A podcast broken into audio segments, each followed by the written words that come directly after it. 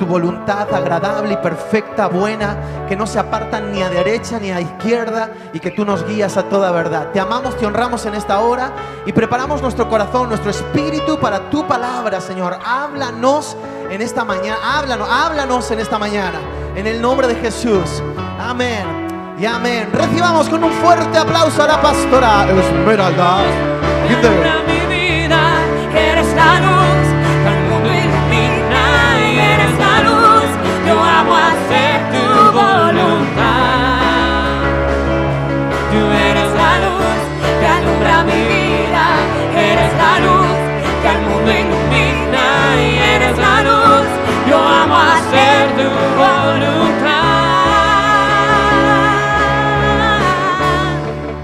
¿Sabes? Hoy tenía una reunión con una persona y yo le decía, podemos hacer muchas cosas. Podemos diseñar todo. Podemos vivir una vida, pero lo que nos va a dar la verdadera felicidad es que vivamos en la voluntad de Dios. Es cuando tú te levantas por la mañana y tú sabes, y puedes decir verdaderamente, este es el día que hizo el Señor. Me alegraré y gozaré en Él. ¿Por qué la gente no lo dice? Porque no sabe qué le depara el futuro. Porque ni siquiera sabe que va a vivir en ese propio día. Pero cuando tú sabes que te levantas caminando en la voluntad del Padre, porque Él ya te chivó los secretos, porque tienes comunión íntima con Él, porque Él te abraza, te sustenta, entonces tú puedes decir, Señor, verdaderamente, este es el día que tú has hecho, me voy a gozar, me voy a sorprender, porque sé que tienes cosas grandes preparadas para mí, para mi casa. Te adoraré, te serviré y haré tu voluntad siempre en el nombre de Jesús. ¿Cuántos creen que Dios está en este lugar? ¿Cuántos están felices? ¿Y cuántos se comprometen a vivir en su voluntad? Amén. Celébrale, apláudele, dile que le amas, que no hay otro Dios como Él. Y disfruta, disfruta. Porque Dios está contigo. Disfrútale. Dios está en este lugar. Amén. Ahí donde estás, si quieres puedes tomar asiento. Muchas gracias. Eh, a todos los que estáis aquí trabajando, sirviendo, a todos los que estáis por todos lados, ¿verdad? Hoy tenemos un día muy especial porque tenemos bautismos.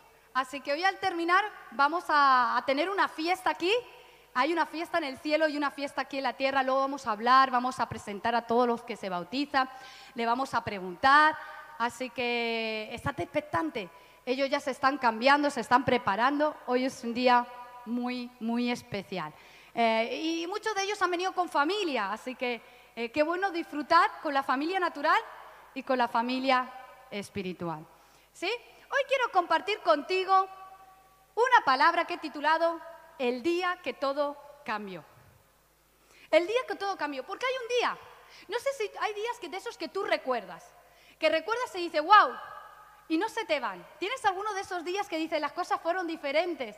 Eh, hace poquito eh, fuimos al pueblo de mi abuela, que también es mi pueblo. Así que yo siempre digo que los que no tengáis pueblo, en España tenéis un pueblo, se llama Mesas de Ibor. Estáis cordialmente vi- invitados a Mesas de Ibor. Eh, la zona de los Ibores, un río que va, es un afluente del Tajo, o sea que ahí va a, de- a desenvolver al Tajo, y es un, lugar espectacular, donde está el jamón serrano de calidad, donde están los quesos, ¿verdad? El buen fiambre, las picotas, las vacas. Bueno, y fuimos al pueblo y tuvimos la oportunidad de ir a un lugar muy interesante. Eh, claro, había allí en ese lugar algo que yo quería ver, pero el pasto había crecido. Y es verdad que no iba con falda, iba con pantalones, pero en pantalones cortos. Entonces eso era... Algunos aventurados, como mi hermano, se metió por ahí y los niños, que también son aventurados, se estaban metiendo. Y yo, por favor, párate, que, no podemos, que no sé qué. Y me quedé con las ganas de ver algo. Ver algo que estaba en mi memoria, que estaba recordando desde mi niñez. Y es que siempre, yo tengo un recuerdo, y es que siempre que yo iba al pueblo, había algo muy especial. Y me pasó la primera vez, y desde la primera vez que me pasó, yo estaba diciendo, ay, que pase, que pase la siguiente vez. Cada verano íbamos al pueblo, todo el verano nos lo pasábamos en el pueblo. No había peligro, eh, podías estar todo el día en la calle, para arriba, para abajo. Mi pueblo es pueblo, o sea, no es pueblo pequeño, o sea, grande, pueblo de los pueblos, de los pueblos de verdad. De esos que te conoces a todo el mundo. Mm, ¿Cuántos habitantes? De esos de poca gente, ¿verdad? Y una vez fuimos al pueblo, la primera vez, y llegamos a la casa, y claro, íbamos con mi abuela y mi hermana. Abrimos el grifo y no había agua, no salía agua. No había agua. Y claro, en aquella época, eso íbamos con el coche de línea y llegabas allí con todas las cosas y era el agua, había que, la casa había estado cerrada, había que limpiar, organizar. No hay agua. ¿Y qué vamos a beber? Así que la abuela dijo, no os preocupéis, vamos a ir al pozo a sacar agua. Y fuimos al pozo a sacar agua. El pozo, Pastor Antonio. Y fuimos a sacar agua al pozo. Y, claro, después de ver esa experiencia, yo me asomaba al pozo. La abuela siempre nos lo tenía prohibido. Quizás fue porque ella se cayó una vez y no, quería que nosotros nos cayéramos al pozo. Y yo me asomaba al pozo y nos decía, pero, pero ese, lo vi, lo vi. Y me encantó. Y desde ahí como que yo cogí cariño al pozo. De hecho, cuando éramos pequeñas soñábamos junto con mi madre, ay, un día tendremos una casa allí en el pueblo. Y yo le dije al Señor, si tenemos casa, será tu casa, donde la gente pueda conocer Extremadura, a Cristo. Y hace poquito, mi esposo, el pastor, fue allí con un grupo de hombres a quitarle el pasto que no podíamos pasar los demás. Y me mandó esta foto. Me mandó esta foto. Ese es el pozo. No sé si lo ves, pero allí en el fondo están las gafas, el autor de la foto. Y me mandó el pozo. El agua está ahí cerquita, ¿verdad? Y me mandó el pozo. Y es que hoy quiero hablarte del pozo. Quiero hablarte de lo que simboliza el pozo. Para mí tiene una connotación natural y es que cuando uno ve un pozo, sabe que sale agua. Yo ya sabía que cada verano, no importaba que no hubiera agua en el grifo, el pozo. Y qué bien sabía, sabe, sabía, no y sabe, el agua del pozo, era fresquita. Ahora, ese agua no es, no es un agua muerta. Yo pensaba que era un agua que estaba estancada. No, sino son acuíferos que van por debajo y entonces abren hueco y emana el agua. Y era esa agua fresca. Y yo no sé qué pasaba, le echabas en el palabra extremeña piporro, te lo si quieres saber el botijo de toda la vida, no sé si... Y, y sabía fresquito, fresquito, fresquito. Y claro, cuando era pequeña se caía todo por todos lados, pero luego aprendí a beber del botijo, el agua. Y ese es el pozo. Y yo quiero hablarte del pozo, porque en la Biblia hay muchos lugares donde se nos nombran pozos. De hecho, en Palestina o en la montaña o en toda esa meseta que vemos, el pueblo de Israel tuvo que abrir pozos. Y uno miraba, mira los desiertos y dice, ¿cómo voy a sustentarme en medio de un desierto? Bueno, tranquilo, Dios tiene un pozo, hay aguas que todavía no has visto que te van a dar de beber. Y ahí está el pueblo de Israel. Y vemos que las grandes civilizaciones siempre se han desarrollado alrededor del agua, ¿verdad? Y, y es interesante porque si vamos a la palabra de Dios, nos damos cuenta que el pozo simboliza varias cosas. Simboliza las esposas, esas parejas, ¿verdad? El pozo. También simboliza esa parte de juramentos o de pactos que hacían alrededor del pozo. El pozo también se utilizaba como castigo. Al pozo. Ya no es al cuarto a pensar, al pozo. Y el pozo no solamente eso, sino simbolizaba el tener agua. Y en el plano espiritual habla de ese, agua viva, ese agua fresca. De hecho, tenían una cultura los judíos y era que creían que el hecho de tener el pozo, los ángeles iban al pozo, iban a llevar agua a los viajeros, a los camellos, eh, para beber. Y, y, giraba alrededor del pozo. Ahora, el pozo había que construirlo, no es que el pozo aparece y aquí nos sentamos. Lo interesante del pozo es que toda la construcción hay que hacerla, el agua está. Y uno pasaba y decía, voy a abrir aquí un pozo, pero ahí no había pozo. Abro aquí y no hay agua, y no hay agua, y no hay agua, hasta que daban con el agua. Y así en nuestra vida. Yo quiero decirte, hoy tienes que construir un pozo. Y quiero eh, simbolizar tu vida como ese pozo, donde tienes que construir tu vida de tal manera que el agua de Dios realmente pueda manar de tu interior y sirva para dar de beber a otros. ¿Por qué? Porque la sociedad quizás van y el grifo está cerrado, no hay agua, pero hay una iglesia que en este tiempo se está dedicando a construir su vida para Cristo y de nuestro interior van a saltar ríos de agua viva donde la gente pueda beber. Amén. Dale un fuerte aplauso al Señor. Ahora, es interesante porque cuando construían el pozo y por fin se encontraba el pozo, ahí emanaba el agua y agua fresca. Y yo me di cuenta de que hoy en día la gente está construyendo su vida. ¿Cómo estás construyendo tu vida? Construye de tal manera sabiendo cuál es la verdadera fuente en tu vida. ¿Quién es la fuente en tu vida? Dios es la fuente de tu vida. Que Él sea el agua verdadera que quite tu sed. que Él sea ese agua que pueda saciarte. Hay un pasaje en la Biblia muy interesante que encontramos al lado de un pozo en Juan capítulo 4. En Juan capítulo 4 dice así, y estaba allí el pozo de Jacob. Entonces Jesús, cansado del camino, se sentó así junto al pozo. Era como la hora sexta. Vino una mujer de Samaria a sacar agua y Jesús le dijo, dame de beber. Pues sus discípulos habían ido a la ciudad a comprar de comer. La mujer samaritana le dijo, ¿cómo tú, siendo judío, me pides a mí de beber? Que soy mujer samaritana, porque judíos y samaritanos no se tratan entre sí. Eh, respondió Jesús y le dijo, si conocieras el don de Dios y quién es el que te dice, dame de beber, tú le pedirías y él te daría agua viva. Un encuentro espectacular donde realmente vemos que el verdadero fuente, la verdadera fuente es Cristo en nosotros. ¿De dónde estás bebiendo? ¿Cuál es tu fuente? Cuenta la Biblia que ahí estaba Jocabet con Moisés en los brazos y había un edicto de muerte donde los niños eran ejecutados, porque realmente el faraón tenía miedo de la multiplicación del pueblo de Israel. ¿Y qué pasó? Una madre pudo entender que ese niño tenía propósito y no hizo lo que el resto de depositarlo para que muriera en las fauces del Nilo, de ese agua donde estaban los cocodrilos. ¿Por qué? Porque esa madre, dice eh, la tradición hebrea, que los hebreos en las casas tenían algo muy interesante, como en la casa del pueblo de mi abuela, un pozo. Y por cuanto esa madre tenía una fuente natural, pero una fuente espiritual, que es Dios, pudo entender que ese niño tenía propósito. ¿De qué fuente estás viviendo? Que hoy Dios, hoy Dios sea tu verdadera fuente en la cual te vas a depositar.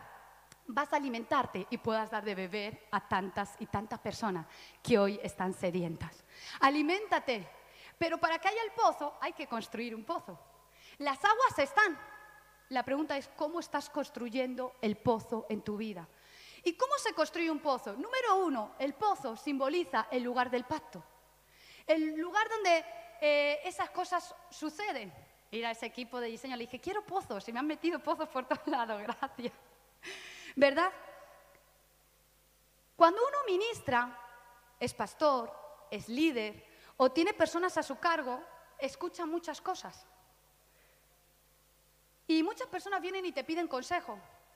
¿Y qué decir cuando alguien viene y te dice, ya no puedo más? Es que no quiero levantarme por la mañana, no le encuentro sentido a mi vida. ¿Qué le dices a una persona? ¿Qué le dices a una mujer cuando se acerca y te dice, mi marido me ha sido infiel? Un matrimonio de años y me ha sido infiel.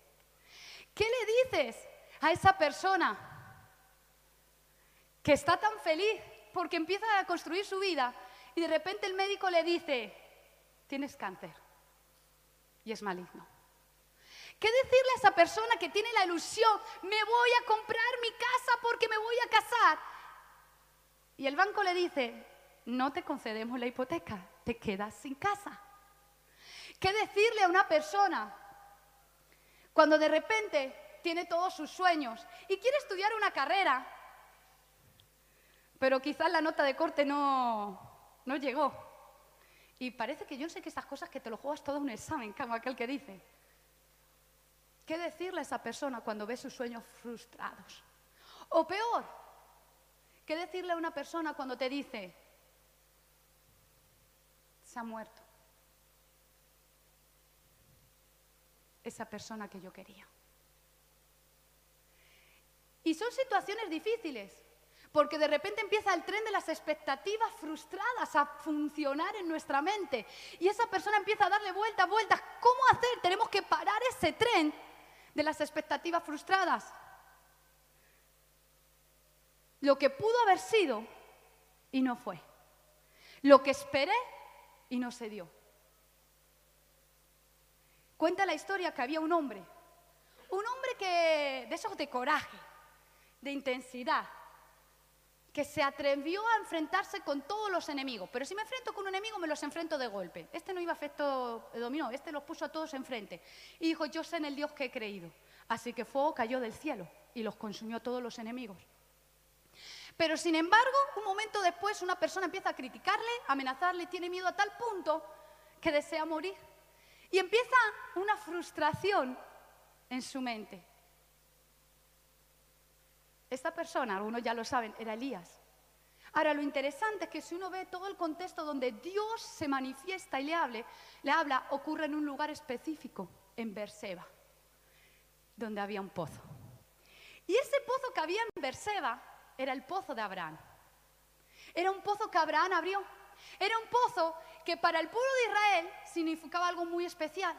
Recordemos por un instante a Abraham. ¿Quién era Abraham? Abraham, el padre de la fe. Abraham deja la tierra y la parentela, lo deja todo por una palabra de parte de Dios. Dejó su seguridad. Su padre construyendo ídolos. Él deja todo atrás y se va a lo desconocido. Y escucha, tiene que estar vagando en tierra que no era suya, sin echar raíces. Y Dios le ha prometido que encima le va a multiplicar. Ah, mira las estrellas, mira la arena, papá, papá, papá, pero ¿dónde está? Porque pasa un día, pasan dos, pasa un mes, pasa un año, pasa otro año, y cuando pasan los años las cosas se complican. Pero yo quiero decirte algo, pueden pasar los años, pero el pozo de Berseba sigue estando ahí. Pueden pasar, en otras palabras, pueden pasar los años, pero lo que Dios ha dicho sigue siendo vigente. ¿Cuál es la clave? Que cuando no sepas qué decir, cuando no sepas cuál es la solución, cuando no puedas más, cuando estés en victoria y todo te salga bien, vuelve al lugar del pacto. Vuelve a ese primer encuentro, vuelve a ese primer lugar donde alguien te habló de Dios, donde recibiste a Cristo en tu corazón, donde tu vida fue transformada. A veces queremos lo más complicado, la última revelación. Vuelve al lugar donde le dices, Señor, me rindo delante de tu presencia. Simplemente puedo decirte, te necesito. Te amo más que todo, más de todo lo que me pueda ofrecer las cosas de alrededor. Tú eres lo primero. Vuelve al lugar del pacto. Sí, Miki, por eso me gusta esa canción. ¿Y sabes qué interesante es? Porque en Berseba, el lugar del pozo de Abraham es lo que los judíos consideran el inicio de la tierra prometida. La promesa de Dios para Abraham y sus generaciones representada ahí. Y yo quiero decirte, hay promesas de parte del cielo que tú no te estás creyendo todavía, pero que Dios lo ha dicho y Él lo va a hacer, porque su promesa sigue siendo vigente y su palabra siempre permanece. ¿Cómo lo va a hacer? No lo sé. ¿Qué va a hacer? No, a lo mejor tampoco, pero vuelve al lugar del pacto. Y eso le pasó a Job. Señor dio y el Señor quitó. A ver, ¿cómo que Dios quita y da? ¿Yo sabes cómo lo traduzco de esta manera? No se trata de que Dios quite y da, sino que Él está diciendo, me da igual, si Dios me quita o Dios me da, pero yo seguiré adorándole. Lo mismo le pasó a los jóvenes hebreos. Ahí estaban, que los iban a matar. Si Dios nos salva, le adoraremos. Si Dios no nos salva, te seguiremos adorando en el nombre de Jesús. Eso es el lugar del pacto. No depende de las circunstancias, depende de que tú te has enamorado de la persona de Jesucristo. Es cuando le amas y simplemente le ama. Todavía recuerdo la noticia de Nañara, ¿te acuerdas? Y yo sé que algunos la conocen. Voy a contarla para los que no los conocen por amor. Pero recuerdo que en cinco meses, cinco meses, estando en el restaurante, me pasaron la papilla. Y yo dándole la comida a Nayara, papilla de, de fruta. Y de niña se atragantó. Y no, había manera, se puso literalmente morada. El padre la cogió, la dio la vuelta y, claro, porque la madre, yo iba así, suavecito. Pero papá la cogió y la sacó y como que la niña empezó a respirar. Ay, es alivio, ¿verdad? Y es cuando se pone la niña tan histérica y que todo, todo, el restaurante dejó de mirar, de comer y todos mirando a la niña. Pero la niña como que, ay, qué sustos. Qué susto dan los hijos a veces, ¿eh? Estas cosas. Nada, nos fuimos tranquilamente en el coche y fuimos a mirar, a visitar a mis padres y estando allí la niña en el viaje, hacía un ruido al respirar, un silbido, un pitido. Y cuando uno es padre primerizo, uno sabe que cualquier ruido extraño, mala señal. Así que nos fuimos directamente al hospital. Llegamos al hospital, médico entraba, médico salía, para arriba y para abajo. Las cosas complicadas, a Nayara le empezaron a poner aquí el aire, los aerosoles. La niña, yo no sé qué le pasa, cómo es hasta el día de hoy, con una sonrisa en la boca. Porque aquel que es marcado para Cristo, de su interior corren aguas vivas. Hay un gozo interno. Y la niña estaba ahí y los médicos nos dicen, Esto no es un juego. La semana pasada falleció una persona, un niño, por tomar un trocito de, por melón, porque se quedó eh, metido en el pulmón. Y la niña tenía un trocito de pera en el pulmón. Así que hay que intervenir a esta niña rápidamente. Ok, ¿y qué hacemos?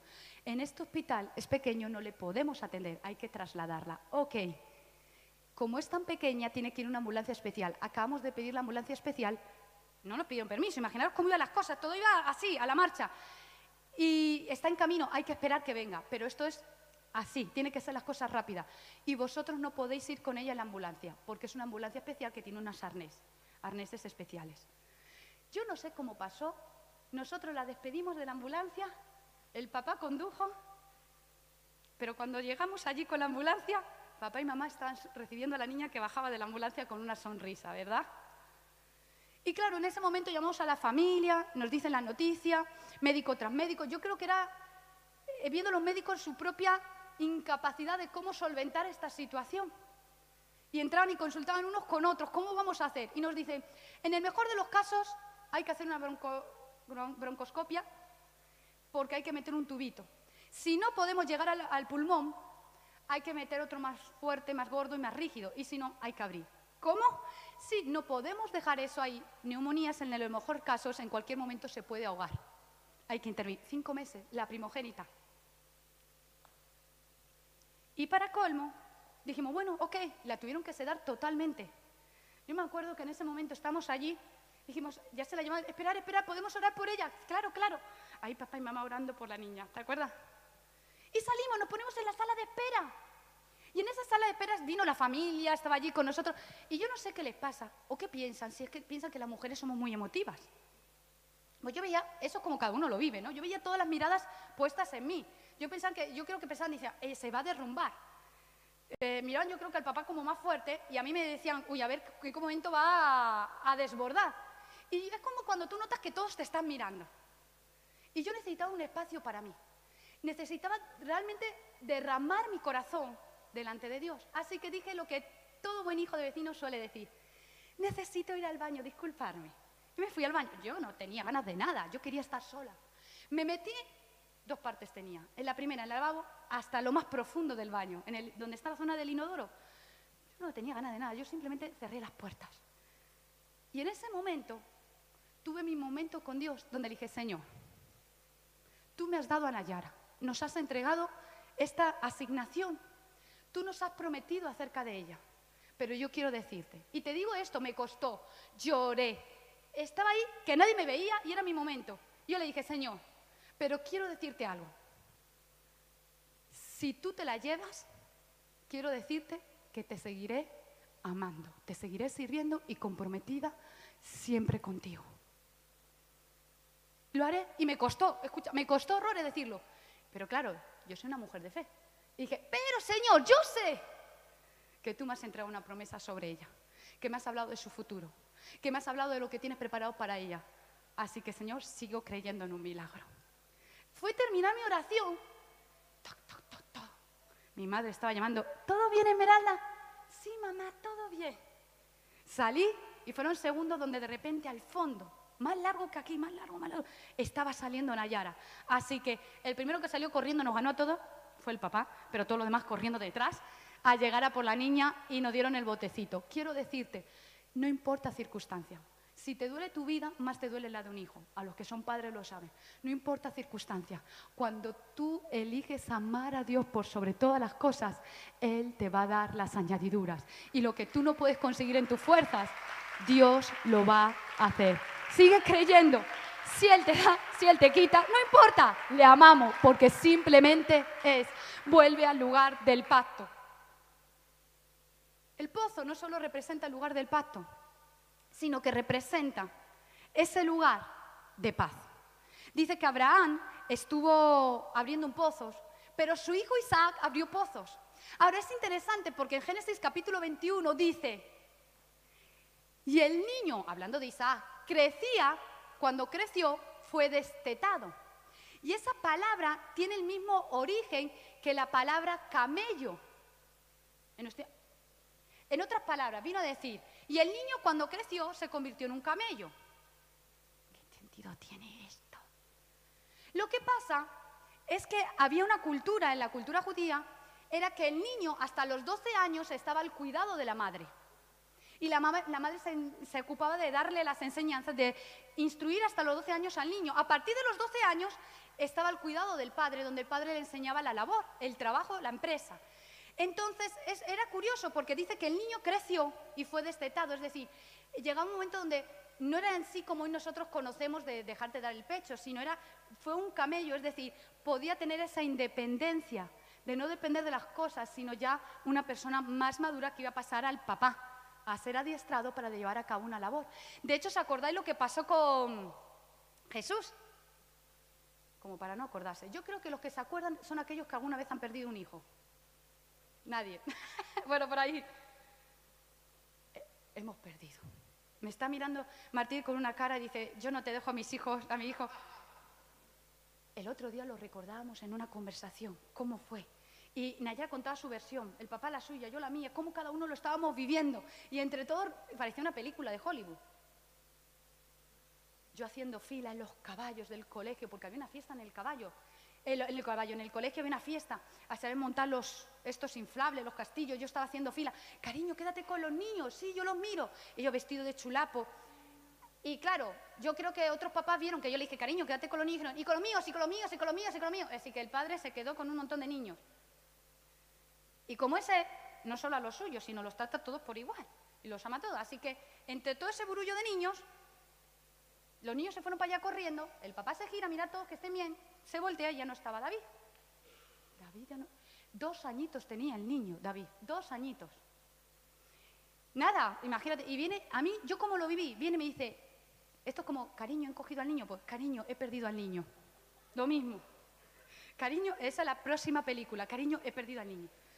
Y en ese momento, yo te digo, yo me, me, me quedé calmada un momento. Dije, Señor, hay que tener calma. Dije, ok, vamos a solucionarlo, no sé cómo va a pasar. Y dije, vale, vamos a buscarle. Él se fue a hablar con la directora, empezaron en megafonía a anunciar, se ha perdido un niño que responde a la- eh, su nombre a David, y va vestido de chulapo, dos años. Todos iban vestidos de chulapo. David, dos años, le podías hablar y te miraba y seguía lo suyo. Él no respondía. No había sentido. Y para colmo, hasta ese momento las puertas estaban cerradas del colegio porque era la familia, pero abri- abrieron en ese momento las puertas, o sea, se podía entrar y salir. Cualquier persona, el niño se podía salir. Así que el papá se empezó a recorrer por las calles buscando al niño. Y yo en ese momento hice una oración. Yo me imagino José y María. Por lo nosotros fueron minutos. Se nos hicieron horas, pero fueron nada, segundos, minutos. Pero tres días Jesús perdido, ¿cómo estarían esos padres? Pues yo me imagino que el padre José estaba como, como aquí el pastor, dando vueltas por todos lados, corriendo. Y yo en ese momento digo, Señor, no sé la solución, ¿qué hago? Y dije, Señor, tú me le tienes que hacer encontrar. Esa fue mi oración. Ayúdame.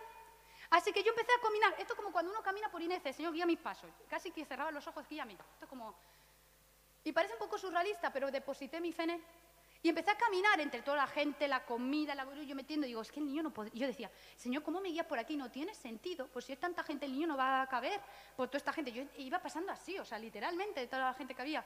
Hasta que al final voy a la otra parte extrema del colegio. Y es un colegio grande. El niño no se había perdido. El niño estaba haciendo fila para montarse los columpios. Y yo, David, ven aquí. Y me mira. Y sigue en los columpios. Me salté, me metí, ven aquí. Llamo, cariño, el niño le hemos encontrado. Ese lo- viene corriendo, le lo quita, se pone a abrazar, a llorar. Es una desesperación perder a un niño. Y así lo vivieron María y José. No un día. Y cuando le encuentran, porque escucha, cuando es de dos años, pero cuando yo era mayorcito, de 12 años, ven que te voy a dar. Ah. Y Jesús le dice, en los negocios de mi padre me es necesario estar. ¿Por qué?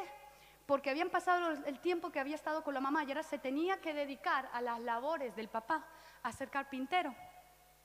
Pero su respuesta es, no, no voy a ser carpintero, ni siquiera voy a ser uno más de los escribas que están aquí, que quieren que me meta con ellos, sino que voy a estar en los negocios de mi padre. Y eso pasaba con Isaac, vuelvo otra vez, camello. Y le dicen, has crecido. ¿Por qué? Porque cuando una persona empieza a crecer, a madurar, me doy cuenta de que empieza a convertirse en un camello. Y el camello es ese animal que es capaz de ir en el desierto y aguantar mucho tiempo sin beber. Porque va a la fuente, se llena y en su interior tiene el agua.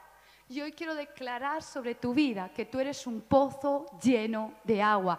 En tu interior está el agua. Cristo ha decidido habitarte. Y es interesante porque eso fue marcado en la vida de Isaac, porque luego tuvo que vivir etapas en su vida donde tuvo que abrir pozos y vino el hambre, porque los momentos vienen buenos, pero también los menos buenos vienen. Y en esos momentos menos buenos uno tiene que ver de qué piel está hecha. Y él quiso volver a Egipto y Dios le dice, "Shh, no vayas para allá, Isaac. Y Dios te va a hablar. Sí, hazte independiente de las segundas voces que hay por ahí, pero hazte dependiente de la voz de Dios. Y empieza a escuchar la voz de Dios. Empieza a escuchar su voz, porque Dios te está hablando. Depende de la voz de Dios. Él quiere susurrar sus palabras sobre tu vida. Isaac abre un pozo, todos se ponen en contra y empiezan a criticarle, jaleo, pelea.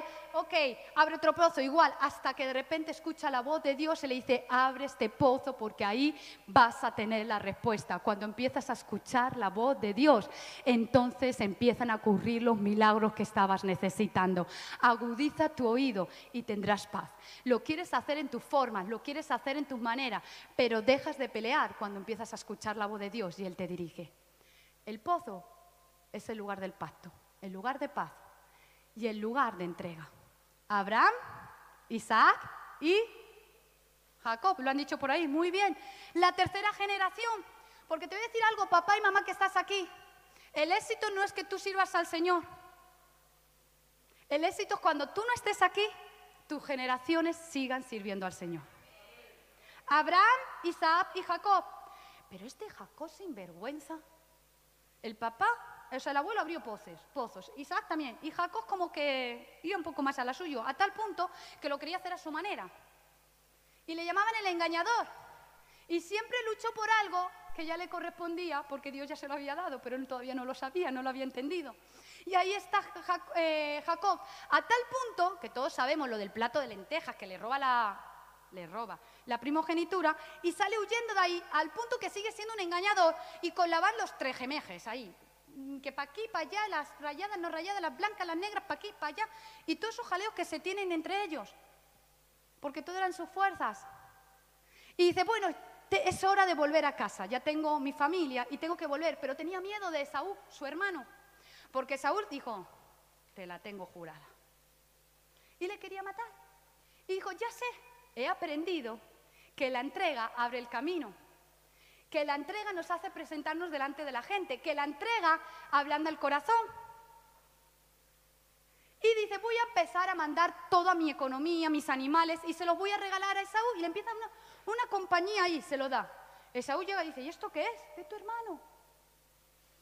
Lo segundo que manda son a las mujeres y a los hijos, a la familia. Y él se queda solo. Y en ese lugar que se queda solo, tiene un encuentro con Dios y su vida es transformada. Hasta ese momento era Jacob. Y Dios le dice, ¿cómo te llamas? Mm, ¿Qué le digo? Soy el engañador, soy el mentiroso. Era su nombre. Por eso dice, mejor no digo nada. Y Dios le cambia el nombre, ya no será Jacob, ahora serás Israel. Y le toca y empieza un momento diferente para su vida. Y ese encuentro le cambió y fue distinto a partir de ahí. Y sabemos que llega a la escena y puede abrazar a su hermano. Y en 15 segundos se solucionó lo que en 15 años no se había solucionado. Estás un año tras otro intentando solucionar un tema. Quiero decirte, lo que necesitas es un encuentro con Dios, porque en 15 segundos se va a solucionar en el nombre de Jesús. Amén. Él es el que tiene los secretos.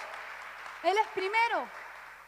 Y en ese momento, después de que hay esta restauración, ¿saben lo que hace Jacob? En Siquén compra una tierra y ahí aparece lo que hemos leído al principio, el pozo de Jacob. Porque él entendió que su vida tenía sentido cuando Dios es primero.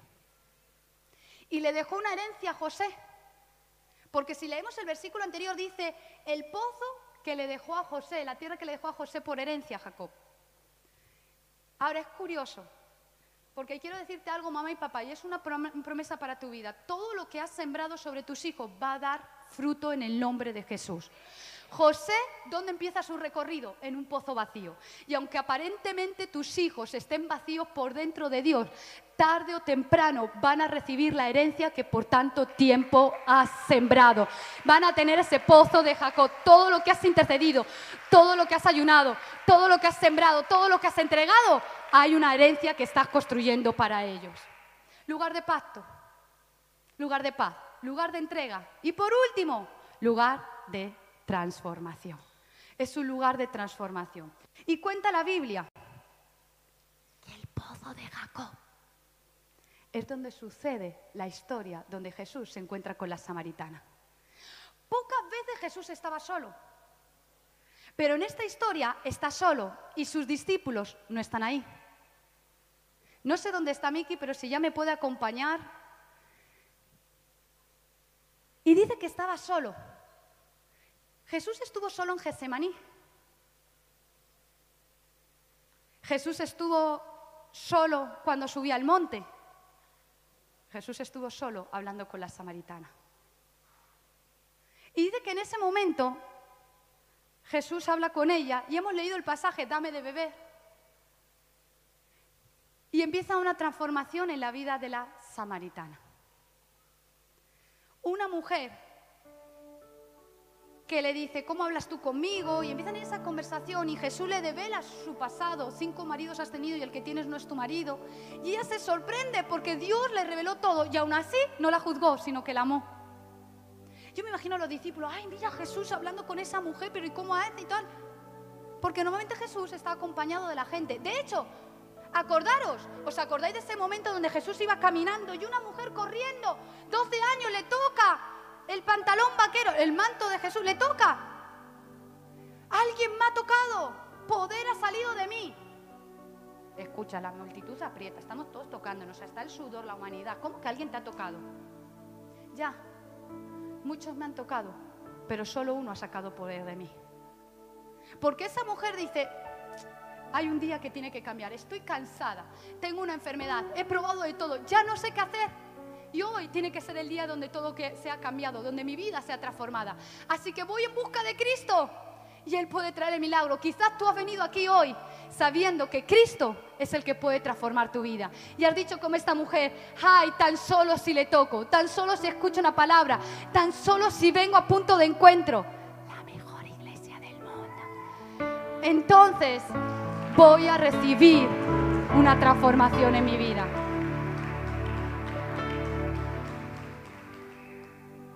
Y en ese momento es interesante porque Dios la restaura, la transforma. Y había multitudes, pero con nuestra amiga la samaritana no era así.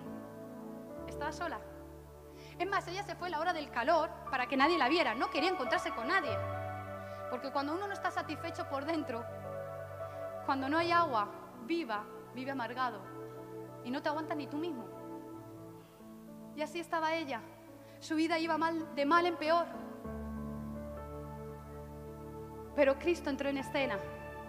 Y dice que volvió a la aldea, a Samaria, volvió y les dijo, hay un hombre que me ha contado todo lo que yo he hecho. Y una transformación. A veces queremos, imaginaros, voy para atrás. No hubiera sido, dijimos, ¿cómo Jesús hace eso con una persona Samaria, una samaritana? No hubiera sido que Jesús hubiera ido a Samaria, hubiera hecho una campaña evangelística y todo el mundo Samaria hubiera conocido de Jesús, predicado en un estadio y entonces la samaritana hubiera recibido el milagro. Escucha, no está mal eso. Pero qué curioso que Jesús en, esta, en ese momento lo hace al revés. Sino que se va a una persona para que esa persona sea la que vaya y monte el estadio, es decir, traga la revolución en Samaria. Hoy quiero decirte eso es lo que Dios quiere hacer. Él quiere ir a tu vida, a tu interior, para que seas una revolución en tu familia, en tu ciudad, en tu nación y hasta el confín de la tierra. Y en ese momento, la samaritana se volvió una mujer transformada. ¿Qué hacer? ¿Cómo obtener un cambio? ¿Cómo ser transformado? Esa pregunta que muchas veces nos hacen. Necesito una transformación. ¿Qué hago? Dame las siete claves. los tres, las tres claves para... Dame. ¿Qué hacer? Yo quiero decirte algo. Lo único que necesitas para ser transformado es un encuentro con Dios. Cada persona que se encontró con Cristo, su vida no fue igual. Ya sea que seas de los primeros que van y dicen, yo lo voy a buscar, lo voy a arrebatar y voy a buscar a Cristo y voy a buscar porque no me voy de aquí sin recibir un milagro. O ya seas como esa mujer samaritana que no fue en busca de nada, tranquilo, tranquila. Para esas personas que no han ido en busca de Dios, yo quiero decirte, aunque tú no vayas en busca de Dios, aunque tu familia no vaya en busca de Dios, Él, Él dejará todo e irá en tu búsqueda y traerá salvación. Lo hizo con una mujer que nadie apostaba por ella, pero sabía que detrás de esa mujer había una ciudad. Dios sabe que detrás de ti hay una familia. Y sí, la salvación es individual, pero también es colectiva, porque Dios piensa en ti, pero piensa en tu familia, piensa en tu nación, piensa en las generaciones. Por eso en Apocalipsis dice que todas las naciones le van a durar, porque lo que se necesitan son hombres y mujeres que en este tiempo tengan un encuentro con Dios. Y eso es lo que ha pasado con la gente que hoy toma la decisión de bautizarse.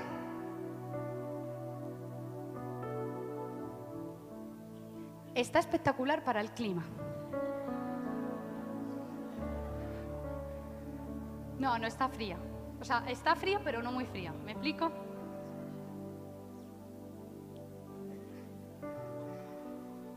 Ellos han tenido un encuentro con Dios. Y es que un encuentro con Dios te transforma. Y ellos hoy lo van a manifestar públicamente. Ellos públicamente van a decir, he tenido un encuentro con Dios donde Cristo ha estado dentro de mí. Donde Él me habita, Él me mora.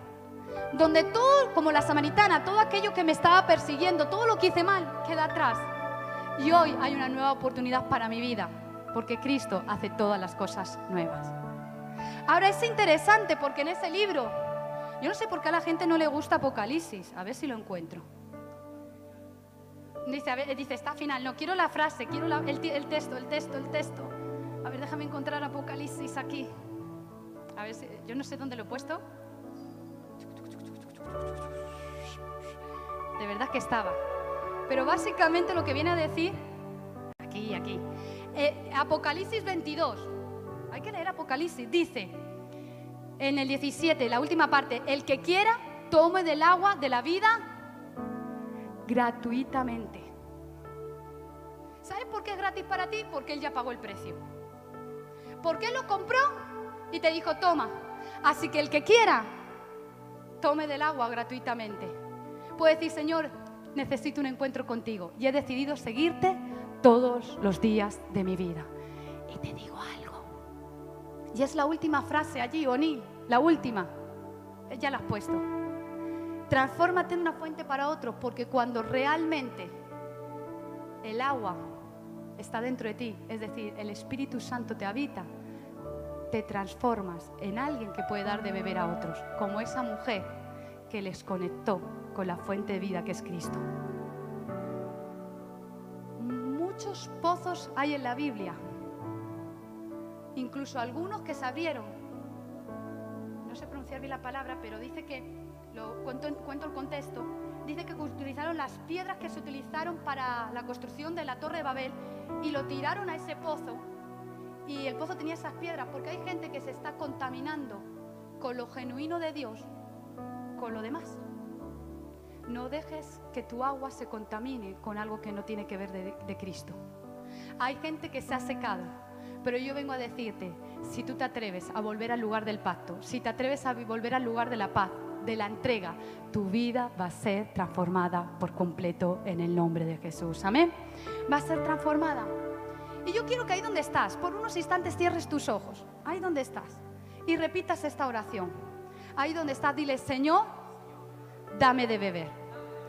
Señor, quiero ser un pozo donde el agua fluya en mi vida.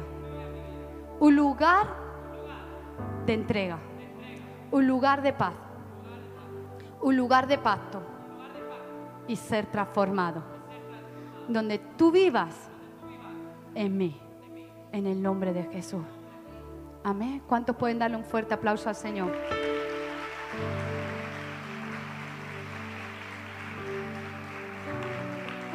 Así que la próxima vez que vayamos al pueblo a Mesas de Ibor a ver el pozo, veniros conmigo y nos acordamos de esta palabra. Yo no he construido ese pozo, alguien lo construyó, pero yo voy a beneficiarme de que alguien pagó el precio. ¿Y sabes qué? Tus generaciones serán bendecidas porque tú hoy estás pagando ese precio. Amén.